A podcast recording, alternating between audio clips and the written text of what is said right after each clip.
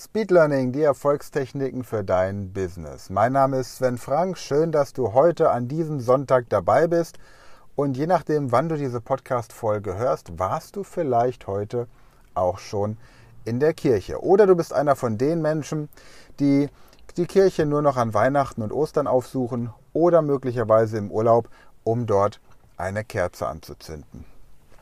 Wenn du schon einmal neben einer katholischen Kirche gewohnt hast, dann weißt du, was du im Bereich Speed Learning von der katholischen Kirche lernen kannst und genau darum geht es heute in diesem Podcast. Woran denkst du als erstes, wenn du an eine katholische Kirche denkst? Ich meine das Bauwerk, ich meine nicht die Institution. Vielleicht fallen dir ein, dass dort sehr viel Prunk oftmals zu finden ist. Vielleicht fällt dir ein, dass alle 15 Minuten die Glocken läuten oder vielleicht kennst du auch diesen kleinen Bereich, wo man eine Kerze anzünden kann, um einem lieben Menschen zu gedenken. Vielleicht fallen dir aber auch die Spendensäckchen oder das Weihwasser im Eingangsbereich ein. Ganz egal, das alles sind Dinge, die natürlich für die katholische Kirche stehen, nicht nur, da katholische Kirche steht für noch viel mehr, aber die Frage ist doch, was kann man jetzt von der katholischen Kirche für seinen Alltag im Business oder auch beim Lernen übernehmen und möglicherweise kopieren. Zum einen haben wir da die Kirchenglocken. Je nachdem, ob die Kirche in einem Wohngebiet oder so ein bisschen zentral im Stadtkern steht, wird jede Stunde bis alle 15 Minuten die Glocke geläutet. Ursprünglich war der Gedanke des Glockenläutens, dass man den Menschen klar macht, dass die Zeit begrenzt ist. Und alle 15 Minuten wurden die Menschen wieder daran erinnert, dass es sinnvoll ist, ein guter Mensch zu sein, weil man am Ende seines Lebens ja dann vor den großen Richter kommt. Für uns ist allerdings diese Wiederholungsfrequenz interessant. Zum Beispiel zu sagen, ich wiederhole ein bestimmtes Lernthema immer zur vollen Stunde. Oder alle 15 Minuten ändere ich das, was ich gerade lerne, um im 15-minütigen Takt höchste Aufmerksamkeit zu haben und dann entsprechend mich mit anderen Dingen zu beschäftigen. Das Weihwasser oder auch der Weihrauch, den wir in der katholischen Kirche haben, ist so etwas wie ein Anker. Wir kommen rein und es gibt ein kurzes Ritual. Man nimmt dieses Weihwasser und bekreuzigt sich entsprechend. Und der Weihrauch führt dazu, dass ein bestimmter Geruch in der Kirche vorliegt, mit dem man natürlich dann auch das, was man dort tut, verknüpft.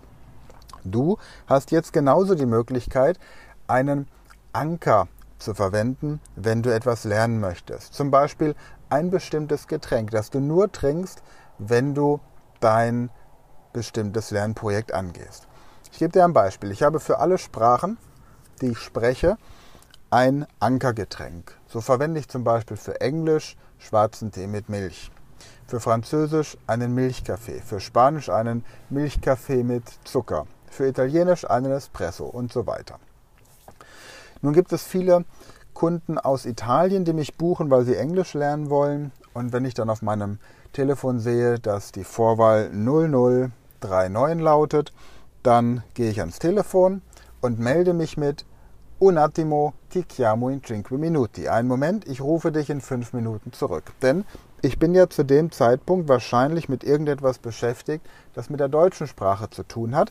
Und jetzt brauche ich eine Möglichkeit, um mein Gehirn möglichst schnell und einfach auf Italienisch umswitchen zu lassen. Also habe ich meinen Mauersatz, mit dem ich das Gespräch kurz beende und dann bereite ich mir einen Espresso zu.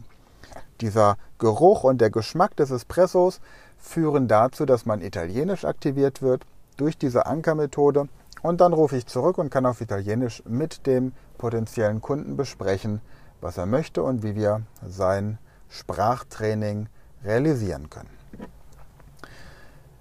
Eine weitere Ein weiterer Aspekt der katholischen Kirche sind die Kerzen, die man dort anzünden kann. Und tatsächlich habe ich jetzt vor kurzem im Urlaub in Griechenland etwas erlebt, das mir in Kirchen bislang fremd war. Jetzt haben die Griechen vielleicht nicht unbedingt so viele katholische Kirchen, mehr orthodoxe Kirchen, aber was ich da sofort bemerkt habe, waren diese Kerzen, die man gegen eine kleine Spende erwerben kann. In Deutschland ist es üblich, dass man so kleine, dünne Kerzen hat, die für gewöhnlich für eine Spende von 50 Cent bis einem Euro zu haben sind. In Griechenland, respektive in Thessaloniki in den Kirchen, gibt es nun Kerzen in verschiedenen Größen und man kann bis zu 15 Euro spenden für die größte Kerze. Jetzt frage ich dich, wer glaubst du, hat im Durchschnitt mehr Spendenaufkommen. Diejenigen, die eine kleine Kerze für einen Minimalbetrag anbieten oder diejenige, die es ihren gläubigen Besuchern selbst überlassen zu entscheiden, wie viel der Verstorbene oder derjenige, an den man denken möchte, einem wert ist. Ich denke, die Frage beantwortet sich von selbst. Kommen wir zum vierten Punkt, nämlich dem Prunk, den wir in der katholischen Kirche und durchaus auch in den orthodoxen Kirchen finden können. Dieser Prunk strahlt natürlich etwas aus von Macht, von Überlegenheit, von Prestige, von Status. Jetzt kann man sagen, naja, man könnte doch auch diesen ganzen Prunk verkaufen und das Geld verwenden, um damit die Armen zu unterstützen. Ja, könnte man tun, hätte aber nicht mehr dieselbe Wirkung. Es gibt genügend bettelarme Klöster und Kirchen, die natürlich genauso arbeiten, die aber nie auf einen grünen Zweig kommen und deswegen nicht handlungsfähig sind. Das heißt, ohne mit dir jetzt über richtig und falsch, über Politik der katholischen Kirche und ähnliche Dinge zu diskutieren, es geht hier einzig und allein darum, was man daraus lernen kann. Wichtig ist, dass du bei allem, was du lernen möchtest, immer auf das hochwertigste Lernmaterial zurückgreifst. Denn nur so kannst du auch sicher sein, dass du die bestmöglichen Erfolge beim Lernen hast. Wenn ich in meinem Buch Speed Learning die Erfolgstechniken darauf verweise, dass man einen günstigen Sprachkurs nehmen sollte, um eine Fremdsprache zu lernen, dann bedeutet das nicht, dass ich in dem Fall empfehle, die billigste Variante zu nehmen, sondern lediglich das günstigste, minimal Anforderungen erfüllende Werk, zum Beispiel eines Langenscheid, Pons oder Huber Sprachkurses.